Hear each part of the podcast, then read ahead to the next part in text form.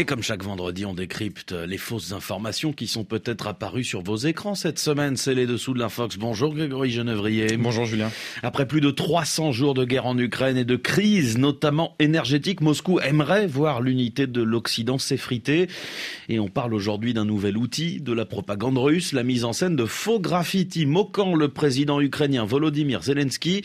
À en croire les réseaux sociaux, plusieurs peintures de la sorte auraient fleuri un peu partout en Europe ces dernières semaines.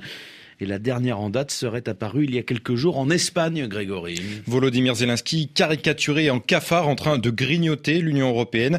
Selon l'ambassade de Russie en Espagne et plusieurs internautes, voilà le graffiti qu'auraient réalisé des artistes polonais à Madrid. La photo qui présente cette peinture montre un artiste en train de terminer son œuvre dans une rue madrilène. Alors ce graffiti existe-t-il vraiment? Eh bien non, il n'a jamais existé. Déjà hormis cette photo, il n'y a aucune trace de ce graffiti, que ce soit en ligne ou même dans les médias espagnols. Grâce aux indices présents sur ce cliché, nous avons pu identifier l'endroit exact où aurait été réalisée cette peinture. C'est dans une rue à côté du siège du Parlement espagnol.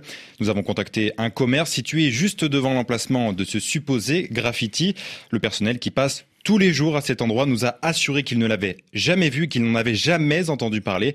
On est donc ici face à une photo truquée. Et des faux graffitis du président ukrainien, il y en a eu d'autres récemment, Grégory. Oui, le dernier exemple en date, c'est en France, en banlieue parisienne. Cette fois-ci, on nous présente une peinture de Volodymyr Zelensky représentée comme un trou noir qui absorbe l'argent des Européens. Nos confrères des observateurs de France 24 ont mené l'enquête et encore une fois, aucune trace de ce graffiti n'a été retrouvée. La mairie et les riverains affirment qu'il n'a jamais existé et une analyse de la photo révèle des manipulations dans l'image. Trois semaines avant, une peinture similaire dans une rue connue de Varsovie avait été mise en avant sur les réseaux sociaux, mais là encore, personne ne l'a jamais vue. Alors qui diffuse ces photos truquées?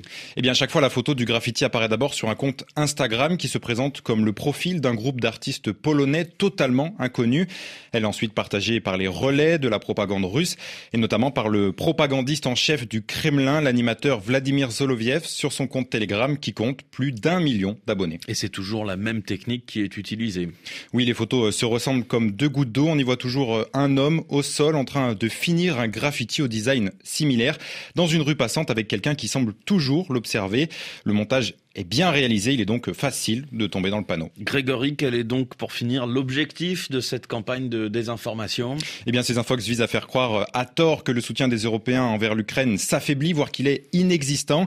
Cette propagande touche tout le monde, mais elle s'adresse surtout aux Russes que Poutine veut toujours convaincre du bien fondé de sa guerre. Grégory Genevrier, merci beaucoup. Les dessous de l'Infox, la chronique, chaque vendredi matin avec vous. Et ce soir, les dessous de l'Infox, l'émission à 17h10, temps universel.